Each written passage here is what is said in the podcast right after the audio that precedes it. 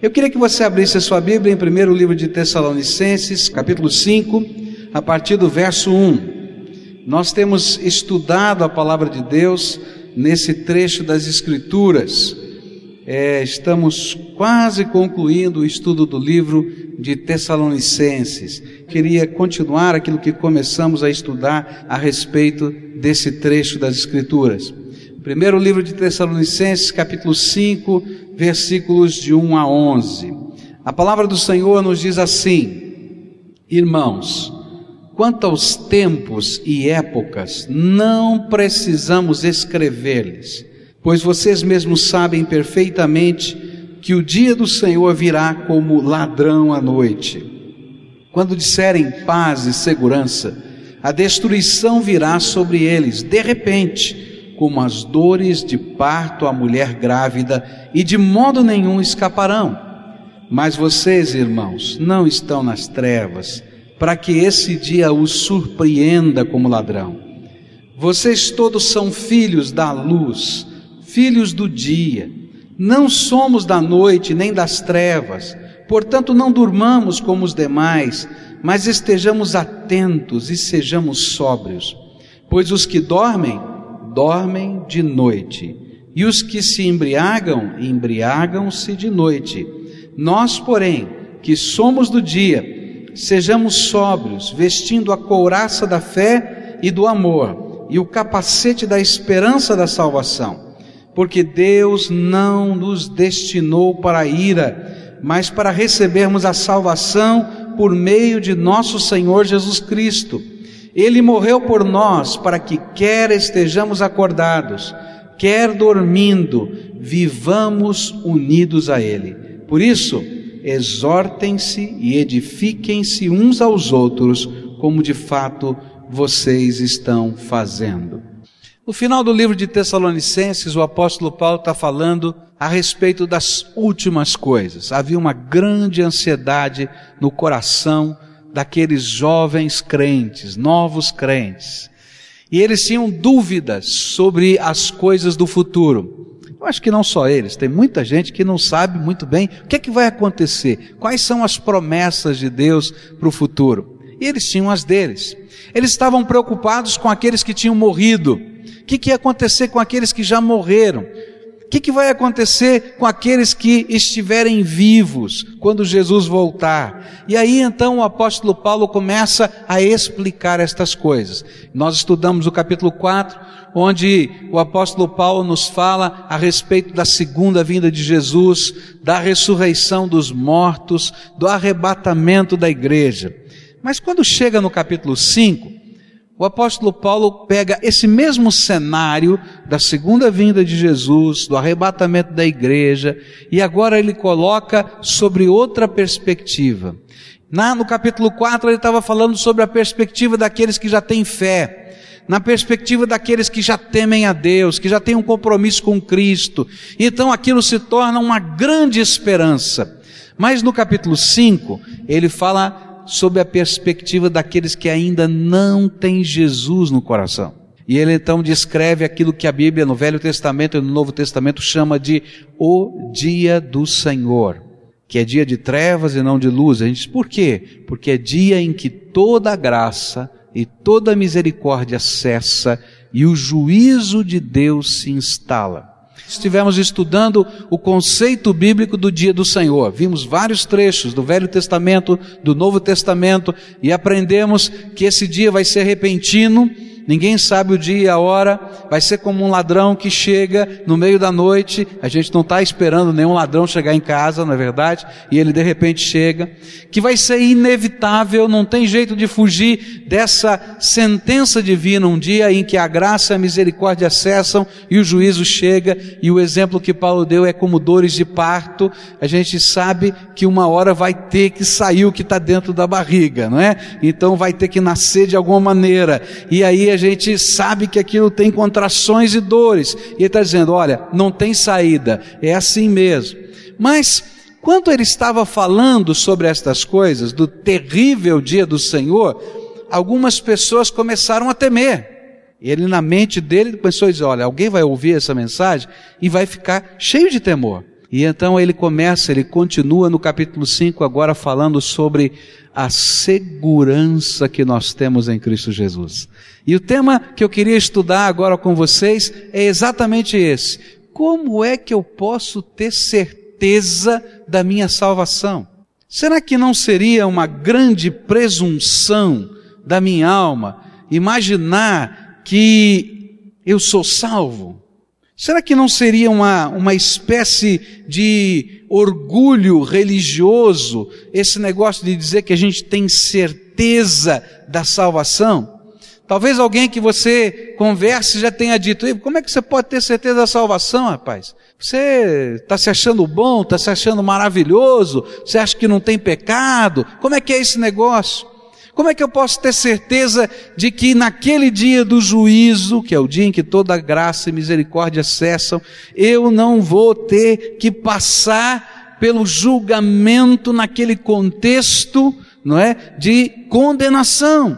E então Paulo agora começa a nos dar as razões que temos da certeza certeza e da segurança da nossa salvação em Cristo Jesus. Olha só o que ele vai dizer aqui na palavra. Versículos 4 e 5 do texto que nós lemos. Mas vocês, irmãos, não estão nas trevas, para que esse dia os surpreenda como ladrão. Vocês todos são filhos da luz, filhos do dia não somos da noite e nem das trevas. Agora, versículo 9 e versículo 10. Porque Deus não nos destinou para a ira, mas para recebermos a salvação por meio de nosso Senhor Jesus Cristo.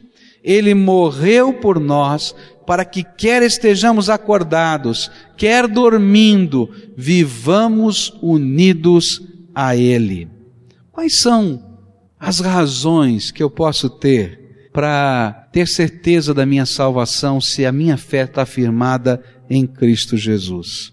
Algumas vezes, como pastor, algumas pessoas piedosas, tementes a Deus, elas chegam até o gabinete pastoral e dizem assim: Pastor, eu creio em Jesus como meu único e suficiente Salvador, eu tenho tentado viver uma vida séria com Ele, eu tenho buscado a face do Senhor com interesse do meu coração, mas há alguns sentimentos dentro da minha alma que estão em conflito. E às vezes passa pela mente: será que Jesus me aceitou? Será que Jesus me recebeu? Será que Jesus é suficiente? Será que eu tenho que fazer mais alguma coisa? E há um temor dentro da alma. Geralmente, as pessoas que vivem esse tipo de conflito, estão vivendo um conflito interior dentro da alma geralmente de sentimentos de culpa e de marcas que já viveram, de coisas que já aconteceram, de sentimentos de perdas profundos, de abandono que estão lá e que eles se refletem. Será que eu posso confiar de fato que é só depender da graça de Deus? E aí a gente às vezes tem que trabalhar aquilo que a gente chama de cura da alma, não é? Porque a alma está doente, no sentido de estar tá cheia de temores. E o inimigo vem acusando e acusando e acusando, porque ele é o acusador das nossas almas. Mas eu queria dar para você algumas razões tremendas, maravilhosas, do porquê eu posso crer que Jesus é suficiente que Ele me lava dos pecados, que Ele me transforma e que aquilo que Ele fez é mais do que suficiente para minha salvação. Primeiro eu queria que você pudesse entender. Paulo vai dizer assim: vocês não estão em trevas, vocês são filhos da maravilhosa luz de Deus. O que, que ele queria dizer com isso? A Bíblia nos explica o que acontecia antes de nós termos recebido Jesus como nosso Senhor e Salvador. A Bíblia vai dizer que nós estávamos mortos espiritualmente e que a nossa morte, ela se ela acontecia por causa dos nossos pecados. Essa morte espiritual acontece porque os meus pecados fazem separação entre eu e Deus, e eu estou separado dele, e aí eu não consigo sentir a presença de Deus e me aproximar dele. Você já foi a um funeral? Tem algumas cenas interessantes no funeral. Está lá o caixão, tem uma pessoa querida de alguém naquele caixão, geralmente bem próximo daquele caixão, as pessoas mais chegadas, mais íntimas, a esposa, o esposo, filhos, mãe, pai, estão bem lá pertinho. E é muito comum num momento em que alguém não chega perto para conversar, aquela pessoa está acariciando o corpo daquele que está no caixão, algumas vezes está chorando, algumas vezes está tentando conversar, você já viu isso? Falando como se estivesse podendo ouvir, mas há uma coisa interessante, a pessoa não ouve, ela não responde, não há comunicação, não há interação, não é mais aquela pessoa. A Bíblia diz que nós estávamos mortos nos nossos delitos e pecados. Deus quantas vezes tentou falar conosco, e da mesma maneira como aquele corpo não reage à voz do seu parente, nós estávamos assim, sem reagir à voz de Deus. Mas a Bíblia diz que não havia apenas um problema de comunicação entre nós e Deus. A Bíblia vai dizer que nós estávamos naquele contexto ouvindo muito mais outro tipo de voz, a voz do diabo e de Satanás. Pelo fato de nós estarmos separados de Deus, nós começamos a seguir aquilo que a Bíblia chama de o curso deste mundo, que é dirigido por Satanás. E sabendo ou não sabendo, tendo feito pactos ou não tendo feito pactos, a gente ia na marcha junto com a multidão, como súdito do reino de Satanás, porque a gente não ouvia a voz de Deus, não fazia o que Deus queria e acabava fazendo aquilo que Satanás queria. E essa vontade de Satanás ou a indução do seu reino, ela se manifestava pelo fato de que nós só queríamos fazer aquilo que a nossa cabeça dizia nós queríamos só fazer aquilo que o nosso corpo pedia e nós acabávamos nos afinando com os propósitos do inimigo de Deus, que é Satanás. Por isso a Bíblia diz que nós havíamos nos tornados filhos da ira, destinados à ira de Deus. Uma ira que Deus havia determinado para Satanás e os seus demônios. Por quê? Porque não servíamos ao Senhor, nós estávamos servindo a nós mesmos e a Satanás, sabendo ou não sabendo disso. Será que eu estou falando a verdade? Olha só o que a Bíblia diz em Efésios capítulo 2, versículos 1, versículos 1, 2 e 3. Antigamente, por terem desobedecido a Deus e por terem cometido pecados, vocês estavam espiritualmente mortos. Naquele tempo, vocês seguiam um mau caminho deste mundo, e faziam a vontade daquele que governa os poderes espirituais do espaço. O espírito que agora controla os que desobedecem a Deus. De fato, todos nós éramos como eles e vivíamos de acordo com a nossa natureza humana, fazendo o que o nosso corpo e a nossa mente queriam. E assim, porque somos seres humanos como os outros, nós também estávamos destinados a sofrer o castigo de Deus. Mas olha só a obra de Deus, e é isso que Paulo está tentando explicar para a gente. Antes era essa a nossa situação e a nossa condição. Aí entra Deus na história. A graça dele, o poder dele, a misericórdia dele, o sangue de Jesus vertido na cruz do Calvário. A Bíblia diz que Deus olhou para a nossa trágica condição e nos amou e enviou o seu filho para fazer uma obra de resgate uma obra de salvação, nos arrancando do reino das trevas e nos colocando no reino maravilhoso da luz do seu amor. Paulo está dizendo assim: olha, você não precisa temer aquele dia. Sabe por quê? Se você está andando com Jesus, se Jesus é o Senhor da tua vida, aconteceu um milagre. Você que estava seguindo o curso desse mundo, fazendo a vontade, aquilo que dava na tua cabeça, do teu jeito, sabendo ou não sabendo, você estava servindo a Satanás, tinha mais contato com a vontade de Satanás do que com a voz de Deus. Um dia Jesus entrou na tua história. E quando Jesus entrou na tua história, sabe o que ele fez? Ele fez um resgate. Ele invadiu o reino das trevas. Pelo poder do sangue dele, ele arrancou você de lá e colocou você no reino maravilhoso da luz do seu amor. Por isso, vocês não pertencem à noite nem às trevas, e vocês não são mais filhos destinados à ira, mas vocês agora se tornaram filhos da luz de Jesus. É isso que Paulo está falando. E essa é a nossa segurança. Olha só o que a Bíblia diz em Efésios, capítulo 2, versículos 4 e 5. Mas a misericórdia de Deus é muito grande, e o seu amor por nós é tanto, que quando estávamos espiritualmente mortos por causa da nossa desobediência, Ele nos trouxe para a vida que temos em união com Cristo. Pela graça de Deus vocês são salvos. Olha só o que a Bíblia diz em 1 Pedro, capítulo 2, versículos 9 e 10. Vocês, porém, são geração eleita, sacerdócio real, nação santa, povo exclusivo de Deus, para anunciar as grandezas daquele que os chamou das trevas para a sua maravilhosa luz. Antes, vocês nem sequer eram povo, mas agora são povo de Deus. Não haviam recebido misericórdia, mas agora a receberam. Não é tremendo isso? Olha que coisa tremenda. Eu me lembro de um testemunho que eu ouvi de um povo que estava se preparando para ser batizado, de um senhor. Aquele homem tinha se envolvido com muitas coisas, muitas coisas. Da Umbanda, do Espiritismo, eu não sei se era candomblé, eu não entendo muito disso. Mas daquelas práticas todas de servir orixás, de fazer oferendas e etc. E aquele homem, quando ele começou a ouvir o Evangelho, a palavra de Deus tocou o coração dele e ele teve que passar por um processo de libertação, porque ele carregava dentro de si demônios, ele tinha feito pactos. E aí então houve manifestação, aquela pessoa teve que ser liberta. Eu me lembro muito bem do dia que aquele homem deu seu testemunho na frente da igreja.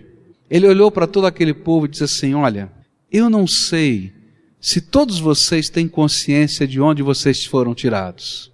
A Bíblia diz que todos nós fomos tirados do reino das trevas e colocados no reino da luz do Senhor Jesus. Eu tenho plena consciência que eu vivia no reino das trevas. E Jesus foi lá e com seu sangue me lavou, me limpou, me resgatou e me colocou agora no reino da luz do seu amor. Por isso que eu quero fazer parte do corpo dele, da igreja dele. Por isso que eu quero cumprir as suas ordenanças, porque eu não quero nunca mais ter qualquer ligação com aquele reino terrível que um dia eu servi. Não é tremendo isso? Quer você saiba ou não, quer você tenha tido pactos ou não, todos nós estávamos seguindo o curso desse mundo. Todos nós um dia estivemos mortos espiritualmente. E todos nós precisamos ser resgatados. E se você for resgatado, pode ter paz no seu coração, porque naquele dia em que Jesus entrou na sua vida, que o Espírito Santo de Deus entrou no seu coração e o selou, o Senhor, pelo poder dele, colocou lá a mão no reino das trevas e arrancou você pela força dele, porque você não tinha poder para isso, e colocou você no reino maravilhoso da luz do seu amor. Isso é salvação. Por isso Paulo vai dizer assim: olha, não se preocupem com aquele grande dia do juízo. Sabe por quê? Porque vocês não estão em trevas. Vocês são filhos. Filhos não mais destinados à ira, mas filhos agora da maravilhosa luz do Senhor. Sabe o que é que nos garante a salvação? E a gente pode ter certeza dela? A garantia da salvação não vem por um título. Na história da igreja, anos atrás, você podia comprar uma bula papal, você pagava, ela era vendida de cidade em cidade, não é? E você comprava aquela bula papal com a certeza de que comprando aquele pedaço de papel você entraria no céu automaticamente, sem passar pelo purgatório depois da morte. Tá? Isso foi vendido durante muitos anos na Idade Média. Essa foi a razão de Lutero ter se rebelado contra a igreja. Quando Tétzel chegou à sua cidade, ele era um emissário, não é? De Roma, que estava vendendo aquelas bulas papais chamadas indulgências.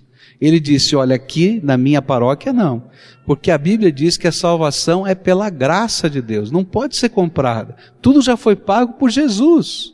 E aí começou todo aquele movimento, por quê? Porque queriam matá-lo, queriam mandá-lo para a chamada Santa Inquisição, porque ele não concordava com a venda das bulas papais. Se fosse hoje, eu acho que muita gente se levantaria para dizer: não compre essa bula papal. Nós estamos falando de 1500 e qualquer coisa. Você pode entender isso? Tem muita gente imaginando que a certeza da salvação pode ser conferida a alguém se eu tiver um balanço bom da minha vida. Então algumas pessoas pensam assim: olha, eu não mato, eu não roubo, eu não faço mal para ninguém, então eu tenho um conta corrente. Quando chegar o dia lá de me encontrar no juízo de Deus, vão prestar contas, não é? E se tiver saldo positivo, eu entro no céu. Eu quero dizer para você que você está perdido se pensa assim. Sabe por quê? Porque a Bíblia diz assim: todos pecaram e destituídos estão da glória de Deus. Algumas pessoas imaginam que a certeza da salvação é uma questão de convicções filosóficas.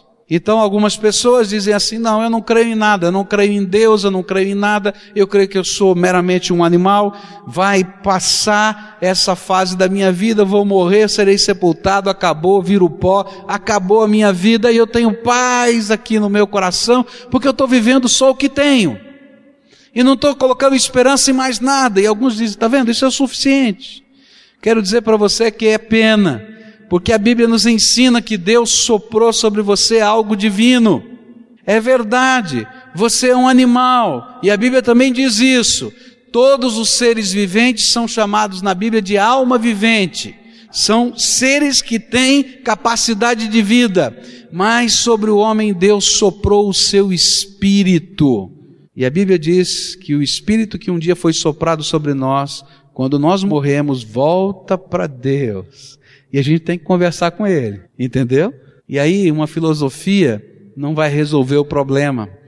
A única pessoa que morreu por você na cruz do Calvário é Jesus. Acabou. Ninguém mais morreu por você. Ninguém mais ressuscitou por você. Por isso que a Bíblia diz que Jesus disse, né? Eu sou o caminho, a verdade e o que? E a vida e ninguém vem ao Pai senão por mim. Só Jesus pode nos dar a certeza da vida eterna e da salvação. E Paulo está dizendo: olha, você pode ter essa certeza. Vocês já são filhos da luz. Você já tem um pacto com Ele. Lance-se nos braços de Jesus. O que, que significa a gente se lançar nos braços de Jesus? Às vezes a gente não entende qual é o processo prático da nossa salvação. Eu creio que Jesus tem poder suficiente para me salvar. Aleluia. Mas eu tenho que deixar que Ele me salve. E o que, que significa isso? É muito fácil de você entender. Você já viu alguém salvando alguém no mar que está morrendo afogado? Já viu? A pessoa está lá em desespero, ele está se afogando, está subindo e descendo, está se esperneando, chega a pessoa. A primeira coisa que esse salva-vidas faz, ele não se aproxima muito de primeiro. Ele vai dizer para essa pessoa: olha, você se acalme. Primeira coisa.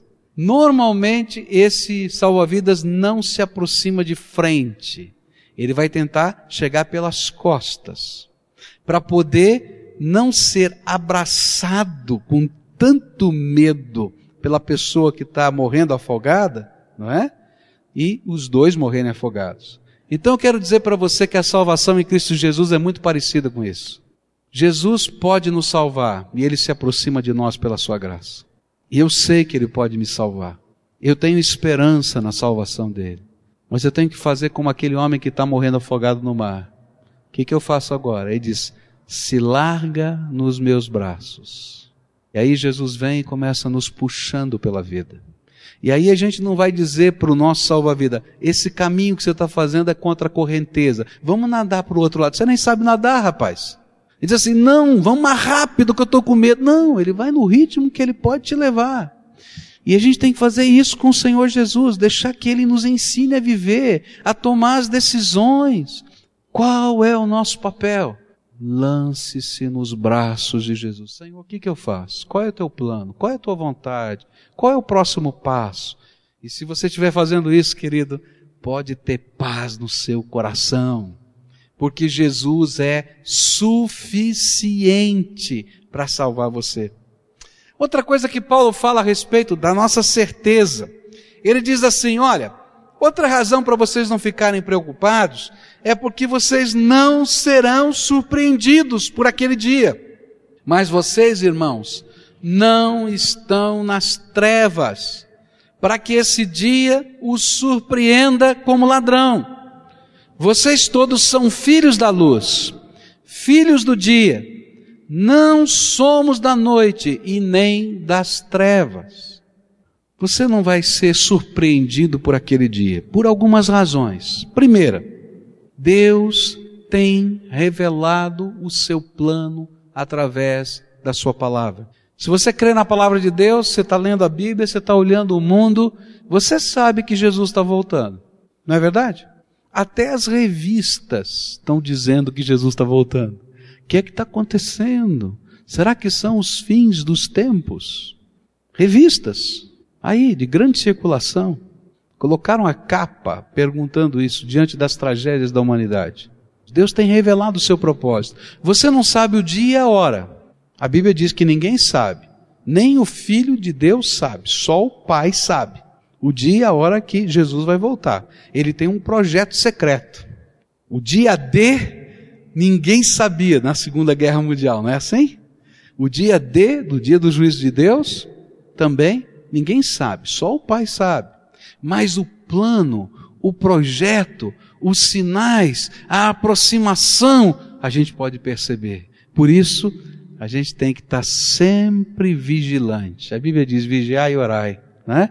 Para que não entreis em tentação. Presta atenção, olha o que está acontecendo porque Deus está falando também através dessas coisas.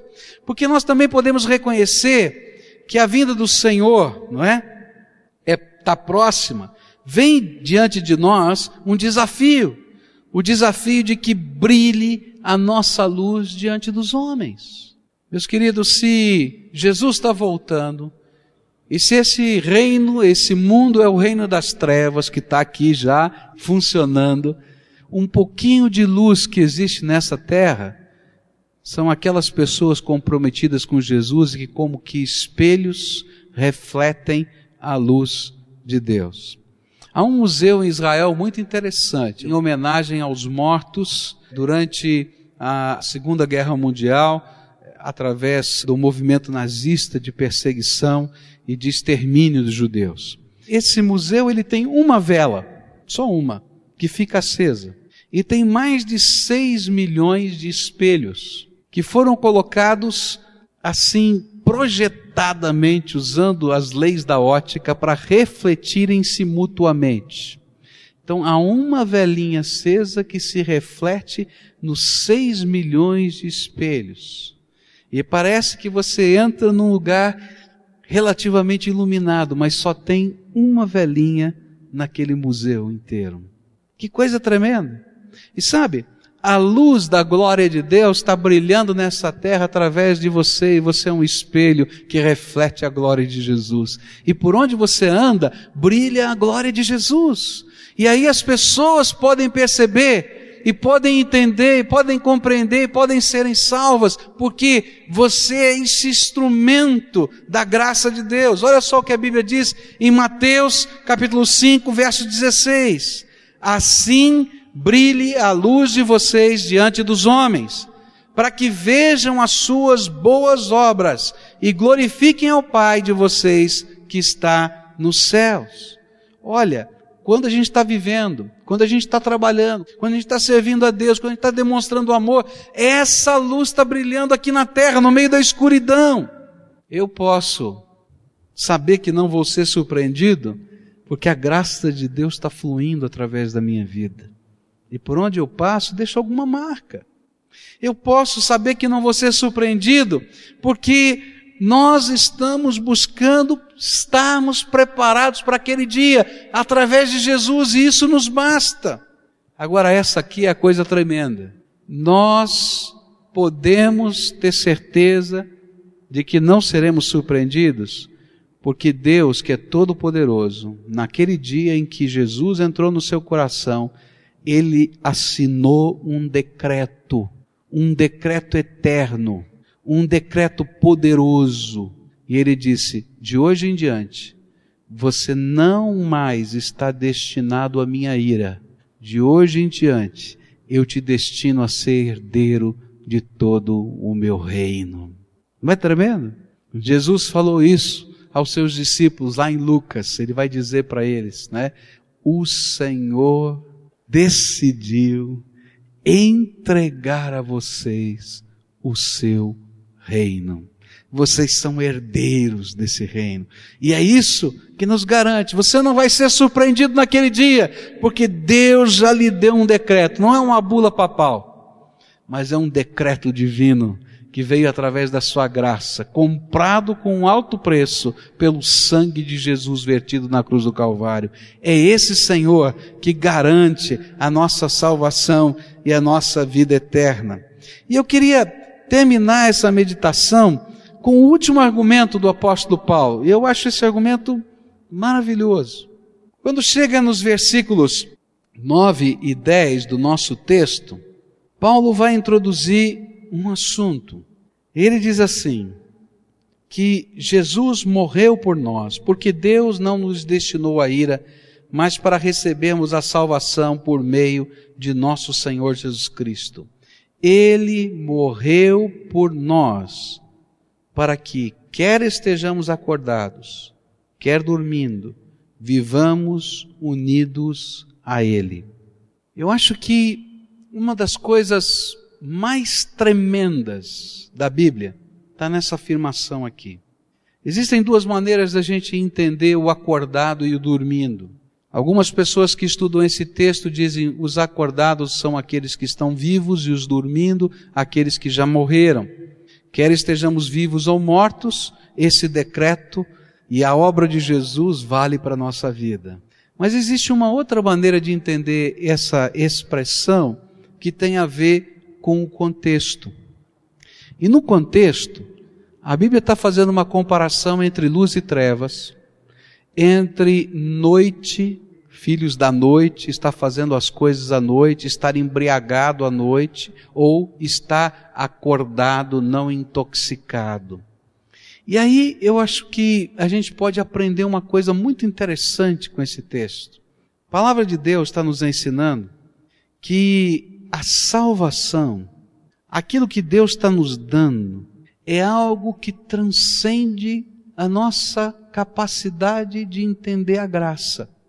Porque alguns de nós talvez estejamos bem acordados espiritualmente. Alguns de nós talvez estejamos meio relapsos espiritualmente, meio dormindo na vida cristã, meio sem grandes compromissos. Mas sabe, o decreto de Deus é algo tão poderoso, tão poderoso, que mesmo quando você é infiel, Deus continua sendo fiel e ele não muda. Naturalmente, a Bíblia vai nos dizer que em algum dia da tua vida você vai se arrepender e voltar. E isso vai ser um sinal para nós que estamos aqui de que aquilo que você disse que um dia viveu, que é a sua salvação eterna em Cristo Jesus, de fato aconteceu. Mas eu acho tremendo aquilo que Deus promete. Sabe o que eu aprendo na palavra de Deus? Que salvação é um estado da graça. Sabe o que é o estado da graça? Não é porque você se tornou uma pessoa maravilhosa e boazinha que você vai para o céu. Não é porque você agora não tem mais nenhum defeito e você é perfeito que você vai para o céu. Não. Você vai para o céu porque Jesus mora no teu coração e ele já pagou o preço dos seus pecados. E o decreto divino foi assinado a seu favor. E o penhor e a garantia de que esse decreto é verdade é o Espírito Santo que ele derramou sobre a tua vida. É claro, se você comete pecados, você entristece o Espírito Santo de Deus. E o Espírito Santo de Deus vai trabalhar junto com você, vai tocar a sua alma, vai chacoalhar o teu coração, mas ele vai te levar até a beira da praia. Porque é a graça de Jesus que um dia que você recebeu e você escancarou o teu coração, deixou e permitiu que ele esteja conduzindo a tua vida. Você foi arrancado do reino das trevas e colocado no reino da maravilhosa luz de Jesus. Jesus é maravilhoso. Tem um texto na palavra de Deus que fala a respeito disso de uma maneira muito clara. Tem uma visão. E o sumo sacerdote de Israel aparece nessa visão. E tem um anjo do Senhor nessa visão e Satanás nessa visão. E Satanás, o acusador, diz assim: Olha, esse sumo sacerdote não tem autoridade de ministrar nada. Ele tem as suas vestes sujas, manchadas. Ele não está limpo, ele não está puro. E aí, o anjo do Senhor diz para Satanás: Satanás, que o Senhor te repreenda porque esse sumo sacerdote é um tição tirado do fogo. É aquela madeira que estava pegando fogo lá no inferno e Deus enfiou a mão, arrancou fora, apagou, tá lá meio tudo chamuscado, mas ele foi arrancado. E aí ele olha para aquele sumo sacerdote com as roupas sujas, elas de fato estavam sujas. Aquele anjo começa a comandar as hostes celestiais, assim: tragam roupas limpas, troquem, coloque a mitra, coloque agora aquele pendor que estava escrito Santo ao Senhor. Vistam esse homem de novo. Queridos, essa é a obra da salvação. O acusador pode estar chegando para você e dizendo uma verdade. Você é tudo isso que ele está falando mas o sangue de Jesus, o Filho de Deus vivo, nos purifica de todo pecado. O sangue de Jesus, o Filho do, do, Deus vivo, é aquele que arrebenta os grilhões de Satanás. O sangue de Jesus é que não somente nos limpa, mas permite que o Espírito Santo entre em nós e nos dê uma nova natureza. E comece uma obra de transformação na nossa vida. E você vai sendo transformado um pouquinho, um pouquinho, um pouquinho cada dia, porque a graça de Deus está trabalhando. Eu não sou alguém sem pecados. E não existe nessa terra alguém sem pecados. Só no dia em que nós tivermos esse corpo transformado, lá no dia da volta do Senhor Jesus, a pecabilidade vai embora. Mas eu quero ser alguém que está sendo transformado cada dia. Eu quero ser alguém que está sendo consertado cada dia. E eu quero que a graça de Jesus me transforme a cada dia. Eu não quero ficar dormindo. Não. Eu posso ter certeza da minha salvação. Porque Jesus me garante. E ele me deu uma prova. A Bíblia diz no livro de Romanos que o Espírito de Deus testifica ao meu espírito que nós somos filhos de Deus. Você está andando pelos caminhos da vida e o Espírito Santo diz: sai daí, rapaz, esse não é teu lugar.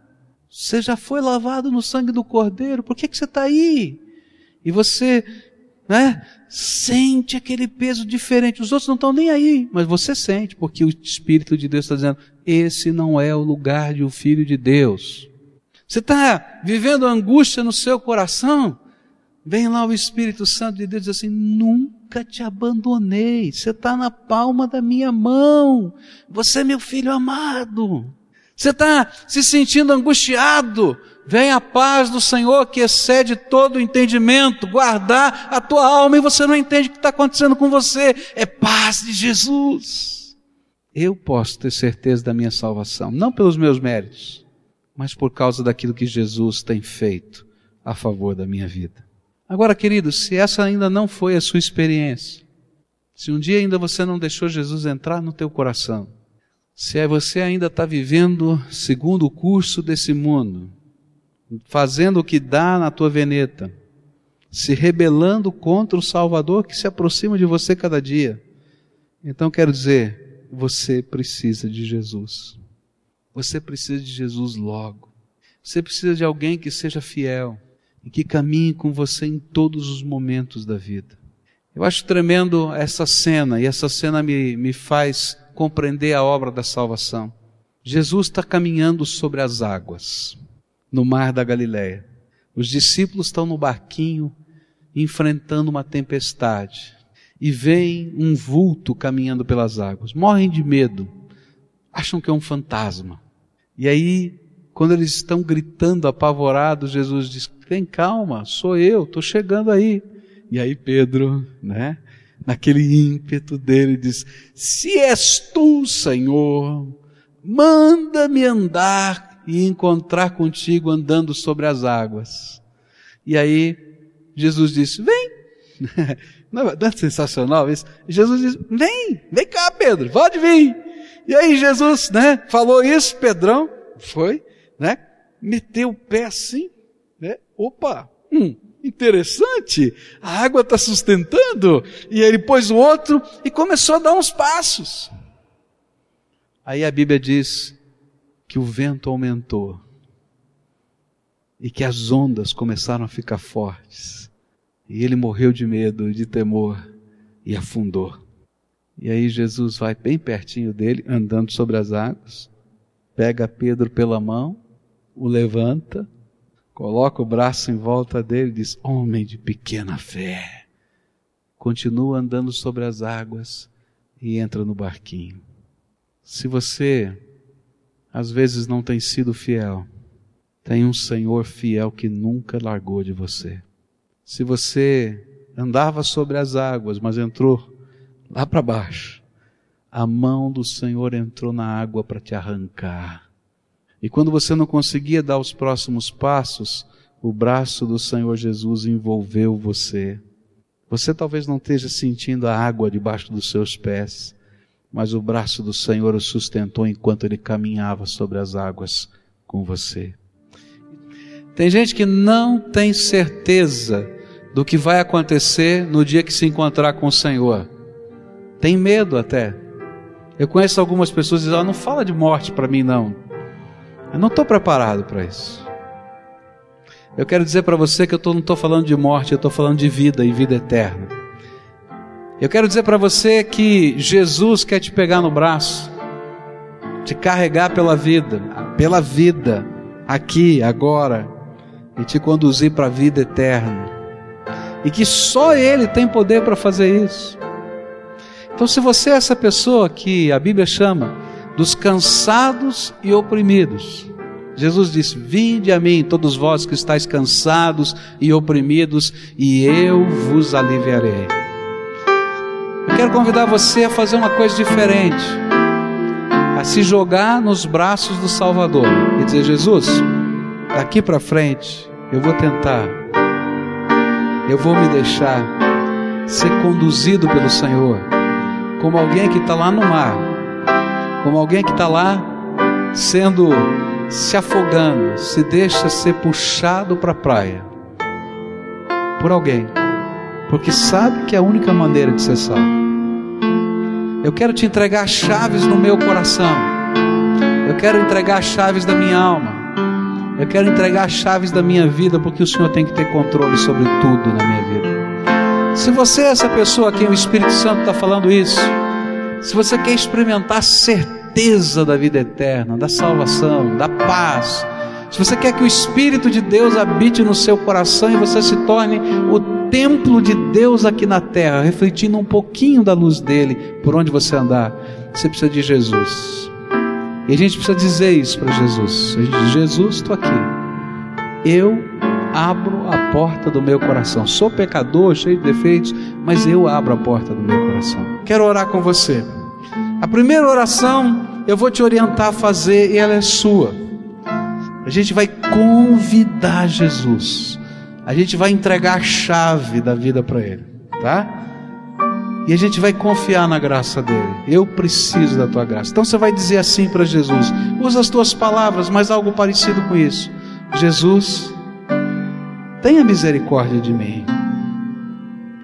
Eu quero entregar as chaves do meu coração para o Senhor. Eu quero entregar a história passada da minha vida nas tuas mãos. Eu quero te entregar o meu presente mas eu quero pedir que o Senhor construa do teu jeito o meu futuro. Usa as tuas palavras. Eu sei que sou pecador, que tenho defeitos, mas me lava com o teu sangue vertido lá na cruz. Me arranca, Senhor, da influência de Satanás e me coloca no teu reino maravilhoso de luz e amor. Faz algo tremendo que eu estou precisando aqui na minha alma. Eu preciso do Senhor. Pai querido, nós estamos orando ao Senhor porque cremos que Tu és a nossa esperança. Jesus bendito, nós estamos clamando porque nós cremos, temos a certeza de que Tu és a nossa salvação. E nessa hora, Pai, eu quero te pedir um presente. Abre as janelas do céu agora, nesse momento, e derrama do Teu Espírito sobre esse Teu povo.